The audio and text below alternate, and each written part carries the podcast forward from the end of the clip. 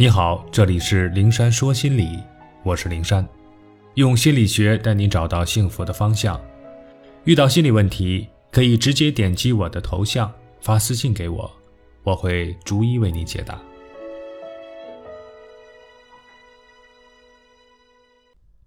太过友善是伪装，太过无私是病态。善良、乐于助人是人类的传统美德。对人和善、乐于助人的人，总是给人温暖的感觉，总是被人喜欢。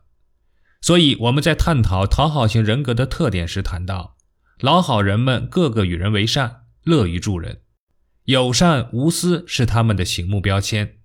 就有很多人困惑：这是多好的美德呀，有什么不对吗？就连老好人们自己也意识不到，友善助人有什么错？我曾经遇到过这样一位老好人。他不无委屈地说：“我做什么事情都本着为别人着想的原则，对朋友有求必应，对家人全心付出。就算陌生人求助，我也会不遗余力地帮他们。尽管我能力有限，也没有什么钱，但哪怕我吃不上饭，累得吐血，我也得把别人的事情干好了。不为别的，只为大家说我一个好字。可有人说说我不正常，我做好人怎么就不正常了呢？经过深入沟通。”我了解到这位老好人的友善无私，不可避免地落入讨好型人格的偏执错误思维中。其友善无私的非正常表现在两点：第一呢，是初衷目的有违传统意义上的善良和无私。传统意义上的善良是发自内心的，毫无被迫、利己思想的一种付出。举个例子，我们走在路上，看到一位步履蹒跚的老人要过十字路口。我们赶紧走过去，搀扶着老人，把他安全的送到马路对面。我们在做这件事情的时候，完全是听从内心的呼唤，没有什么畏惧、担忧，没有挣扎、自我说服，更没有为了得到什么回报回应这样的想法，纯粹只是为了帮助老人，只是为了与人方便。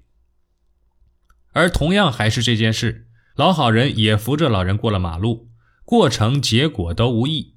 但老好人做这件事的出发点、思维理念是这样的：我若不扶老人，别人会说我不善良、不乐于助人；我扶了老人，老人会说我是好人，别人也会给予我肯定和赞扬。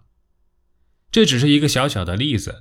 现实生活中，老好人的善良无私，无不带着各种目的：害怕别人不高兴，不敢说出拒绝的话而有求必应；害怕别人说自己无能，为了证明自己的价值。而为别人做事，害怕别人不喜欢自己、不接纳自己，藏起自己的锋芒，处处迎合讨好，始终一副和善、好脾气的样子。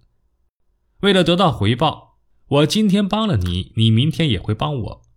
为了得到肯定和表扬，从而借此增强内心的存在感、个人价值感。为了好人的人设不崩塌，无私的帮助所有人。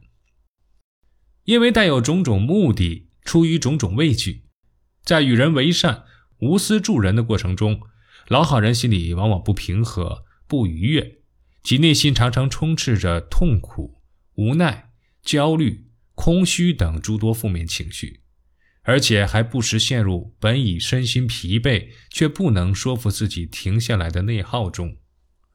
所以呢，确切的讲。老好人秉承的善良无私都是伪装的，非正常人理解的那种传统的美德。它是老好人用来取悦、讨好他人的工具，是掩藏自己空虚、脆弱内心的面具。第二呢，是友善和无私太过极端，是种病态。开头提到的那个老好人，他说自己能力有限，也没什么钱，但只要是别人找他帮忙，投拱地也要做好。比如朋友买车找他借钱，他当时呢也正在筹划买房，但无私的把钱借给了朋友，自己呢去找人办那种利息很高的民间借贷。哥们儿的小三怀孕，借孩子逼那人离婚，那人没招躲起来，却请他出面帮自己平事儿。这老好人呢又义无反顾的接着替这个人擦屁股，去做小三的工作，陪小三去医院做流产。结果呢，被人误会他是那个不负责任的男人，给他一顿暴揍，老婆也差点跟他离婚。同事这个月的销售任务没有完成，他把自己的客户让给人家。总之，像蜡烛一样，恨不得两头都点亮，给别人送去光明。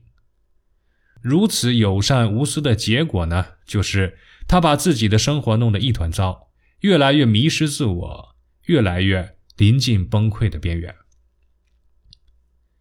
一个人首先要爱自己，才能很好的爱别人。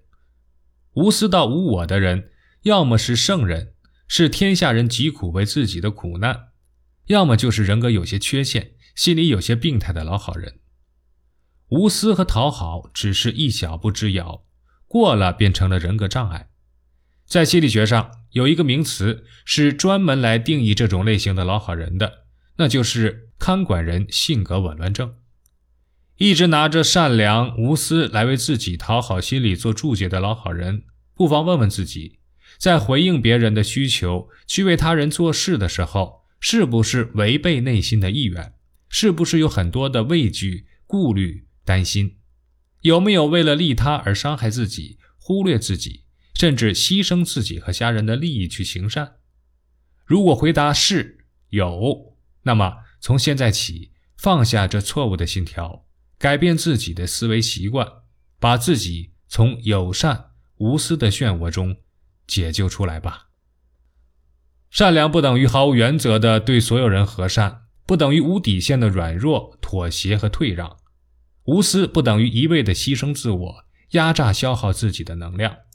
我们不是太阳，我们不是圣人，我们的善良应有边界，我们的付出要有所节制。